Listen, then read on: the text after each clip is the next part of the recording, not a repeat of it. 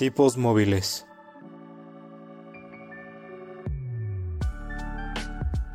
Un podcast que va más allá de los libros y de la realidad.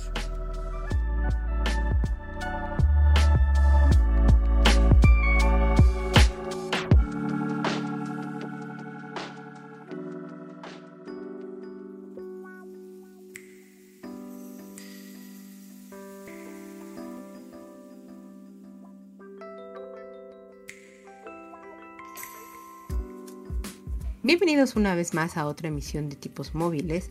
En esta ocasión vamos a platicar de un libro que se ha vuelto, no sé, estoy segura de culto, pero sí como un gran ícono en la cultura popular y sobre todo en el género del terror y del misterio. Vamos a platicar de El silencio de los inocentes. Para platicar de este tema, en esta ocasión les voy a platicar solamente yo, ya que por cuestiones de logística, pues no pudimos ajustarnos muy bien David y yo para entregarles el programa, pero no por eso quiere decir que no van a conocer la opinión de ambos.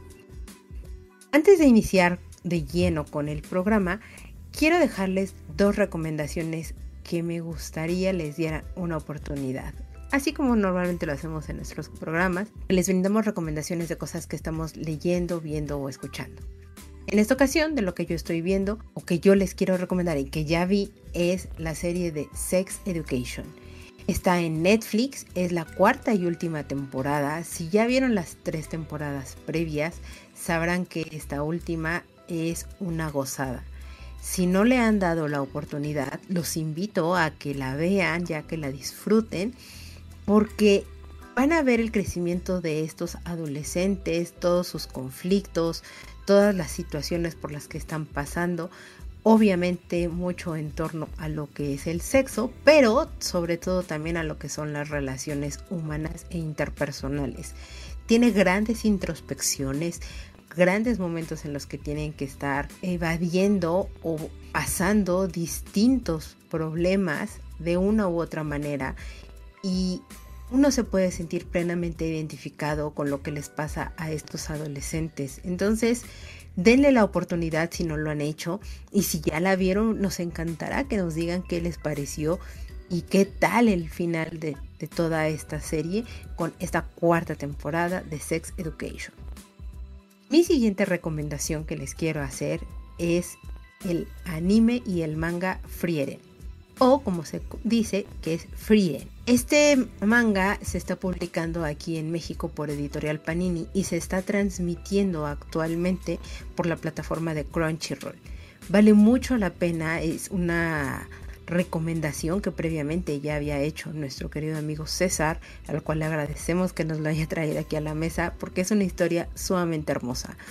Este esto va a ser el viaje de una elfo pero no tanto hacia una aventura, sino lo que pasa después de una aventura y vivir 10 años, convivir 10 años con unos humanos. Cómo esta aventura o cómo ese viaje la llegó a transformar una percepción totalmente distinta de lo que ella tiene del tiempo y que incluso nos hace reflexionar también a nosotros sobre esa perspectiva de lo que es la finitud, la muerte e incluso la capacidad de prestar atención a las personas que nos rodean y que en algún momento podemos llegar a decir que nos interesan. ¿Realmente nos están interesando o solamente es algo que estamos sobrellevando porque tenemos un contacto día a día? De verdad, vayan y, revisen este material, ya sea en su edición impresa que es el manga o en su edición eh, audiovisual que es el anime que se está transmitiendo ahorita. Sale cada capítulo todos los viernes y la animación vale muchísimo la pena, así como la parte sonora, la musical y demás. Ha sido una transición del papel a la pantalla sumamente interesante. Entonces es una recomendación que definitivamente les doy. Ya entrando de lleno en nuestro capítulo principal o en la carnita del programa, que es El silencio de los inocentes, es como se le conoce en Hispanoamérica o bien como El silencio de los corderos, como se le tradujo en España, al final del día esta va a ser una novela de misterio y terror escrita por Thomas Harris en el año de 1988. Esta novela fue incluida en la lista de las 100 mejores novelas de misterio por el Mystery Writers of America en el 95. Esta historia se adaptó a la pantalla grande en 1991 y lleva el mismo título la película, la cual logró 5 premios Oscar de las 7 nominaciones que tuvo. Su autor dedicó 11 años en escribir la saga completa de Hannibal Lecter, que está conformada por cuatro títulos: El dragón rojo, El silencio de los inocentes, Hannibal y Hannibal, el origen del mal. Varias de estas novelas ya se han llevado a la pantalla grande y también a la pantalla chica. Pero, ¿de qué trata El silencio de los inocentes para aquellos que no han visto la película o no se han atrevido a acercarse a el libro? Pues aquí nos vamos a encontrar o vamos a conocer a la joven y ambiciosa estudiante de la Academia del FBI, Clarice Starling, a quien le dan la misión de entrevistar a Hannibal Lecter, un brillante psiquiatra que además es un despiadado asesino. El asombroso conocimiento sobre el comportamiento humano, así como su poderosa personalidad, van a hacer que Clarice se cautive con este personaje, con el cual va a establecer una ambigua, inquietante y muy peligrosa relación y un intercambio de información también. Todo esto va a suceder mientras en paralelo se está dando la pesquisa de un sujeto que han nombrado como Buffalo Bill. Este sujeto es un tipo que está cumpliendo o está haciendo distintos asesinatos en serie y de los cuales el FBI ha estado investigando, pero no ha podido obtener suficiente información como para poder acercarse a este asesino. El motivo por el cual le han pedido a Clarice que se acerque a el doctor Lecter y se apoye totalmente de su conocimiento. Este libro es lo que me ha gustado mucho de él, es el gran manejo del suspenso y la tensión que te va dando la, la propia historia. El autor definitivamente sabe cómo enredarnos en ella a modo de que no puedas soltar en ningún momento el libro y que quieras conocer qué es lo que le va a suceder a Clarice en todos los momentos en los que ella se encuentra. Te describe perfectamente todas las situaciones, la tensión, e incluso te puede llegar a, a, poner en un punto incómodo al momento de que estás leyendo, si no es que hasta transmitir la angustia por la que está pasando la querida Clarice. O bien la gente que está alrededor de este asesino. Lecter. Otro de los puntos a destacar muy importantes es la construcción de los personajes. Son personajes sumamente redondos. Entiendes y comprendes cada uno de, sus personalidades, de sus características. La forma en cómo te los va describiendo es maravillosa. Puedes sentir totalmente palpable todos estos momentos de frustración, de coraje, de angustia por los que va pasando Clarice, y no solamente por estar con el doctor Lecter, no, no, no, por el contrario, sino por el momento de toda la pesquisa o todo lo que está sobrellevando. También nos encontramos, obviamente, con el encanto, no estoy tan segura si llamarle carisma, pero sí con la gran elocuencia que tiene Hannibal Lecter. Es un villano formidable que pese a tener pocas apariciones en la historia, es cautivante. Eh, en, algún momento, e incluso en el capítulo de los villanos, llegábamos a platicar eso, que los villanos al final del día tienen ese encanto, tienen esa osa que te cautiva, que te maravilla y que te hace engancharte de ellos y son o se convierten en personas inolvidables. También vamos a ver, por ejemplo, a el odioso Dr. Chilton, que en realidad no es un doctor, si me permiten ese pequeño spoiler. Pero este sujeto que es tan odioso, tan insoportable, soberbio, siempre quiere demostrar o tener mucho más que los otros, es envidioso. Y en algún otro punto o de alguna u otra manera, también quiere sentirse superior a, la joven estudiante Clarice que llega para tener la primera entrevista con Hannibal. Y pues el estoicismo y un poco la situación por la que ha vivido Clarice y, todo lo que ha pasado evita o, le enciende las alertas para que se cuide de este hombre. Encontramos también, por supuesto, a James. Sí, James, no, no lo dije mal que es este sujeto al cual vas desmarañando a lo largo del libro, pero es un sujeto que vaya que está con un gran trastorno.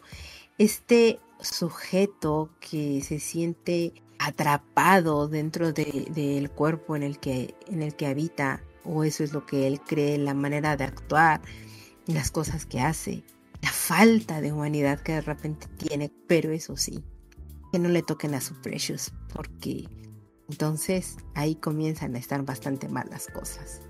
Enterarte o ver a este sujeto Buffalo Bill, ese personaje también es bastante interesante y cómo lo vas desenmarañando y descubriendo a lo largo de la novela sumamente cautivante. Verlo a través de los ojos de Clarice, verlo a través de los ojos del propio Hannibal Lecter, y, de las noticias que te van soltando de acuerdo a los, a los asesinatos que va cometiendo es desgarrador. Sumamente importante. Entonces la construcción que hace sobre estos personajes Thomas Harris es increíble. El manejo de muchos temas o tópicos particulares en los que te vas encontrando o a los que te vas enfrentando cuando vas acompañando a todos estos personajes encuentras complejos tan grandes que van viviendo, por ejemplo, como el que les mencionaba, del propio James, donde se siente pues atrapado, frustrado y está muy a su manera tratando de encontrar su solución.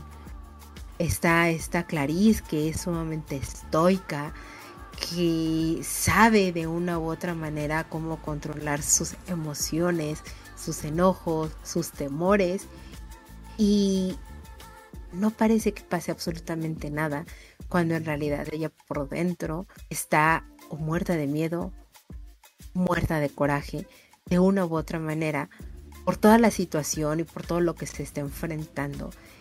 Y no muchos lo notan, salvo el habilidoso Dr. Lecter. Y hablando de él, ¿qué podemos decir? De repente conocemos y vemos a un personaje que tiene una gran añoranza de una gran simpleza, ¿saben? Porque lo simple o lo que más deseaba él en algún punto es algo tan sencillo como tener una ventana, una vista, algo que le pudiera dar esa tranquilidad.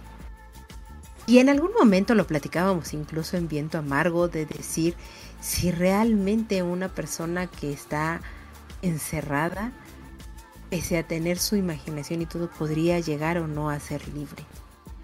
O de repente emular un poco lo que es esta famosa llamada libertad. El ingenio de este hombre, la suspicacia que tiene, la manera en cómo sabe o qué sabe decir en el momento idóneo para que las personas le den toda la información. Y él puede incluso como los gatos hacen con sus madejas estar jugando con la mente de sus, entre comillas, pacientes, es sumamente interesante. Ver cómo él va desarrollando o desenvolviendo la trama de cada uno de ellos, cómo se fijan en pequeños detalles como el tipo de perfume que a veces utiliza Clarice, el tipo de, de ropa, de zapatos en particular, y cómo saca las denotaciones y connotaciones de cada uno de estos elementos, no solamente de ella, sino de todo sujeto que se encuentra o que se topa con este ser, es muy maravilloso. De nuevo, es un personaje sumamente cautivante. Eh, tanto así fue al momento de que se llevó a la pantalla grande, no sale más allá de 16 minutos a lo largo de toda la película y sin embargo es un personaje tan icónico en el mundo del cine o incluso de la cultura popular. ¿Quién no conoce a Hannibal de Cannibal? Sumamente impactante. Posiblemente lo que a mí me haría falta o me hizo falta en el libro es tener más conocimiento sobre el famosísimo Jane. Porque en verdad es un personaje muy retorcido. Tal vez no lo hizo el autor para no robarle más foco a Lecter. Porque como les decía, son pocos los momentos en los que aparece. Y e, eso sí, muy contundentes, pero sí son pocos. También me hubiera gustado que se viera un poco más la frustración o la consecuencia de ese encuentro de Lecter con la senadora y, lo que pasa más allá de toda esta situación a raíz de su hija y, lo que conlleva o lo que sucede más adelante sobre ello. Eso hubiera sido muy interesante también descubrirlo. Ver o entender muchísimo más y hacia dónde camina la situación de Crawford, que es el, jefe o la persona que recluta a Clarice para esta investigación principal de Buffalo Bill. Eso también es muy interesante. Es un personaje que también estaría muy, muy divertido rascarle un poquito más y ver de dónde viene esa comunicación o esa relación que tiene Lecter con él. ¿Por qué le conoce tantos secretitos, entre comillas, que tiene? Esa parte también me hubiera encantado que se hubiera explorado muchísimo más en el libro. Si se fijan, realmente son pequeñas cosas o detalles que por lo menos a mí me nutrirían y me llenarían más de todo lo que es esta historia. En general, pues esta historia es sumamente fascinante y aterradora, una lectura bastante rápida, muy fluida, que te va acercando y enredando a lo largo de lo que va pasando y que te hace querer saber más, como todo buen thriller lo hace, donde te deja cautivo y enganchado totalmente para querer conocer cuál es el desenlace de las cosas. Esto aderezado con los personajes perfectamente dibujados y descritos hace que la historia y que toda esta novela se convierta en una gran recomendación que les hago de mi parte. Es un libro perfectamente escrito que sabe llevar muy bien la parte de la atención, que sabe llevar muy bien toda esta parte del misterio en el que te encuentras y como les decía en un inicio, te hace que tú vivas cada una de estas emociones como si tú mismo estuvieras haciendo la propia investigación. Es una forma tan maravillosa en cómo está hecho que va a ser difícil que quieras soltar el libro sin que llegues pronto al final. Definitivamente, como se imaginarán, el veredicto que yo le doy a este libro es un 7 de 7. Sí, recuerden que la calificación que damos aquí en tipos móviles es del 1 al 7 y este libro es una maravilla. Sabe cómo hacerlo, sabe cómo mantenerte y los que no se han animado a leerlo definitivamente háganlo y los invitaría a que también vayan y vean la película que se hizo con el mismo nombre. Son un gran complemento, son dos lenguajes distintos, pero perfectamente hecha esta adaptación. Cuando hablábamos de adaptaciones de libros a películas, y que se mantuviera la esencia, definitivamente la esencia está plasmada, impregnada y permeada totalmente en esa película. Así que yo los invito a que si no se han animado a leer el libro, lo hagan o si solamente han visto la película, se acerquen también a el texto. Vale muchísimo la pena. Y bueno, pues yo les mencioné que también estaba la opinión de David. Entonces, aquí les dejo la opinión de David antes de que pasemos a nuestros comentarios del público. Pues, ah, para contarte un poquito mi experiencia con el Silencio de los Inocentes, eh, la verdad nunca había entrado a este universo, por así decirlo, porque nunca he visto la película. El libro al inicio me costó un poco, no ha sido una de las experiencias más sencillas que he tenido al inicio del libro porque sentí el ritmo muy lento, sentía que no sabía dónde iba, la historia de Clarice como que no me atrapaba, fue ya casi a mitad del libro, sino un poco antes, cuando me empezó a atrapar, cuando empezamos a conocer a, a Buffalo Bill, qué es lo que está haciendo, cómo lo hace, en el que empieza a desarrollarse toda esta parte de las pistas y demás.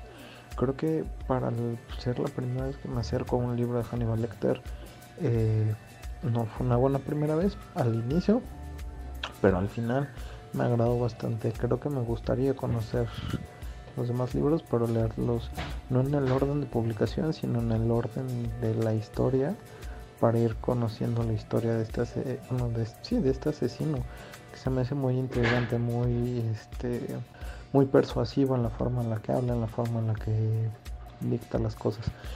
Hannibal es un es un villano carismático que sabe cómo divertirse y a pesar de tener la respuesta prefiere ver el mundo arder y que siga y que siga desapareciendo personas y muriendo personas antes de contar las cosas. Creo que pudo haber dicho las cosas de manera tan sencilla que, que hubiera sido todo más práctico, pero él en su retorcidamente era como jugar ajedrez y estar viendo cómo mover las cosas. La verdad es que yo me hubiera esperado que a lo mejor fuera como un poco más el hecho de la adivinación, más que la parte de que conocía al asesino, porque qué pequeño es el mundo, ¿no? O sea, se conocían entre asesinos, pero um, no sé, son algunas de las cosas que, que, le cambiaría. Pero de ahí en fuera es un buen libro, es un, y ya posteriormente les diré si es una buena saga. El final de la historia me agradó bastante. Me hubiera gustado que la senadora le hubiera pedido una disculpa a Clarice por todo lo que pasó. No sé si lo haya hecho, no sé si haya pasado, porque no te cuentan qué pasó en esas entrevistas que tuvieron. Pero sí, me, me gustó muchísimo. Creo que es un buen libro. Me daré la oportunidad de ver la película para ver qué, qué comparto, partiendo del hecho que ahorita lo tengo fresco.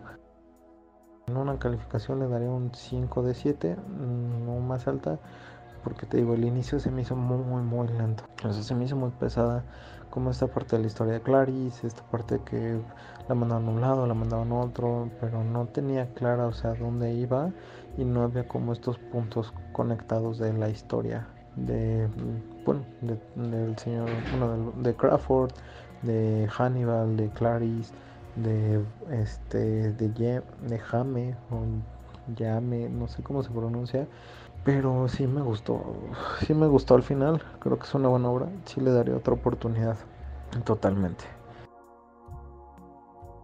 Como verán, pues Davidcito también está contento con la lectura, tal vez no tan cautivado, posiblemente influyó demasiado en mi opinión, que yo había visto hace mucho tiempo la película, tendrá posiblemente un año cuando la volví a ver, y entonces leer o acercarme ahorita al texto me dejó maravillada, o por lo menos complementó muchísimo más la experiencia. Entonces, es una buena recomendación, son buenas calificaciones ambas, y lo único que puedo concluir es, por favor, léanlo, y si ya lo hicieron, coméntenos qué es lo que les parece este título. ¿Están también cautivados por Hannibal Lecter o simplemente les ha gustado mucho la historia tanto o así como para que quieran conocer más al respecto como le sucedió a David? Por favor, déjenoslo saber en los comentarios que pueden dejarnos en nuestro sitio o en las redes sociales para que nosotros los podamos comentar y leer aquí con muchísimo gusto.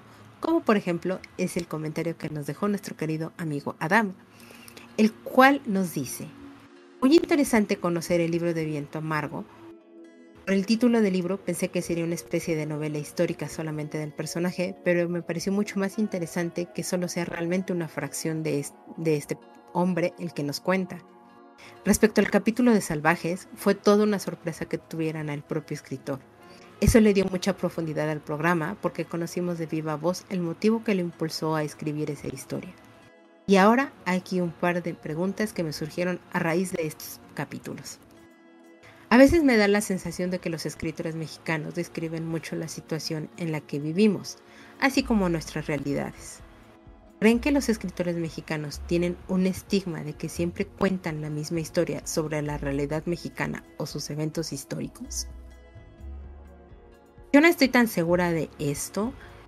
De repente tal vez sí existe este estigma o este prejuicio sobre que los propios autores mexicanos no saben de qué otra cosa escribir, pero al final del día muchos de los escritores o de los autores pues escriben sobre sus propias realidades o lo que están vislumbrando. Sin embargo, va a influir muchísimo bajo qué perspectiva, bajo qué ángulo quieran abordar cada uno de estos temas. Mm, yo no soy muy adepta, por ejemplo, a los libros que hablan sobre los narcos o sobre toda esta situación del crimen organizado, ni mucho menos, pero hay mucha gente que les cautiva y les llama mucho la atención. Y hay autores muy brillantes que lo saben cómo realizar, como evidentemente está la otra contraparte, y que entonces se vuelve algo muchísimo más amarillista. Así que dependerá muchísimo bajo qué óptica quieran abordar los temas. Uno, si es un tema que te interesa, y el otro de si realmente saben cómo sobrellevarlo o es la perspectiva que a ti te interesaba conocer. Al final del día creo que nada es totalmente bueno ni nada es totalmente malo, sino va a influir muchísimo bajo la perspectiva o la lupa con la que nosotros lo querramos mirar. La siguiente pregunta es, ¿creen que a veces los escritores podrían sentir estos temas como cansados porque es un reflejo de la situación en la que vivimos día a día? Posiblemente no lo sientan cansado porque si no, no los retomarían. De nuevo, hay muchos tópicos o muchos temas que se podrían llegar a tomar. Y como mencionaba en el programa de Salvajes con Toño, pues él decidió sí mostrar una realidad, reflejarla, sin embargo no centrarse en ello. Prefirió contar mejor la historia de Efraín y sus hermanos no la iba a sacar del contexto porque era importante saber en qué contexto se estaban manejando estos jóvenes. Sin embargo, no era el tema central o la médula principal del libro. Muchos autores llegan a sucederles este tipo de situaciones como por el contrario, quieren reflejar y demostrar totalmente esa realidad y pues se tienen que adentrar o de repente investigar muchísimo más de la cuenta a modo de incluso hasta arriesgarse. Entonces, Dependerá mucho de ellos y por supuesto el hecho de que quieran contar esas historias, dudo mucho que sea algo que ellos no quieran o de lo que se estén cansando en contar. La última pregunta que nos deja es, ¿tienen alguna temática que sientan muy pesada o cansada para leer? Algo así como una problemática que igual prefieren dejar a las noticias del día a día.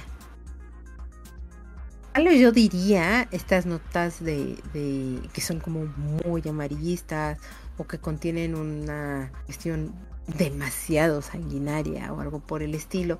Sin embargo, también uno no puede cerrarse los ojos o tapar el sol con un dedo porque sabemos que son situaciones o realidades que están aconteciendo a lo largo del país e incluso del mundo.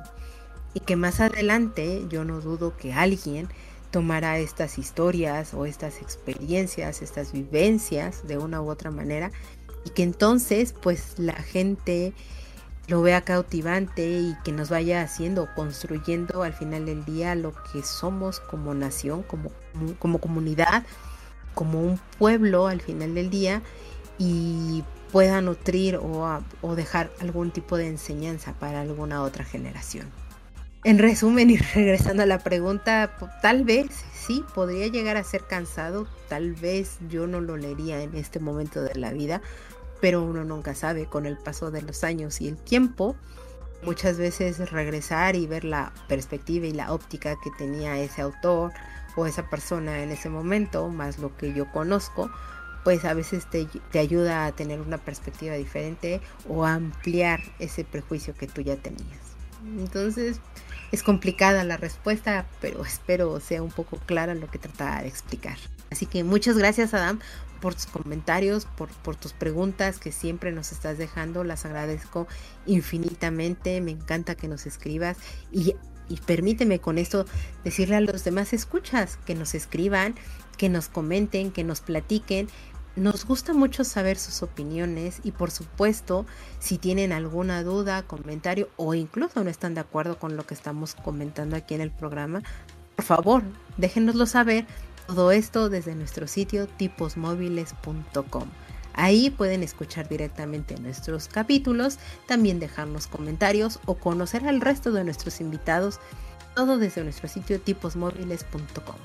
También van a encontrar ahí los enlaces directos para que nos sigan en nuestras redes sociales, Instagram y X, o bien todas las plataformas de escucha donde pueden, además de nuestro sitio, escuchar y llevarnos con ustedes para que disfruten todos los capítulos y no se pierdan ninguno de ellos. Amazon, Google, Spotify, Apple Podcast, todo eso y más, incluso en el propio, en nuestro host que es Acast, también pueden escuchar todo, todos nuestros capítulos y disfrutarlos si es que no se ajustan a ninguna de las plataformas. Y recordarles también que tenemos contenido adicional hecho única y exclusivamente para todos nuestros Patreon desde patreon.com diagonal tipos móviles, donde hemos hablado de reseñas de otros libros que no van a llegar hasta esta parte del programa. Por supuesto, si son Patreon, podrán escuchar los capítulos mucho antes que el resto de los demás escuchas. Así que muchas gracias por llegar hasta este punto del programa. No me puedo despedir sin antes recordarles o mencionarles que nuestro siguiente capítulo va a ser nuestro especial de terror, donde también platicaremos un poco de Voice in the Valley de Philip Fracacci. Por favor, si lo conocen, si les llama la atención, déjenos sus comentarios o bien si se quieren unir a platicar un rato con nosotros de terror o tienen algún autor, título en particular que recomendarnos, más que bien recibido en los comentarios. No me queda más que despedirme, avisarles que yo soy Carolina y nos escuchamos hasta la próxima. Nos vemos.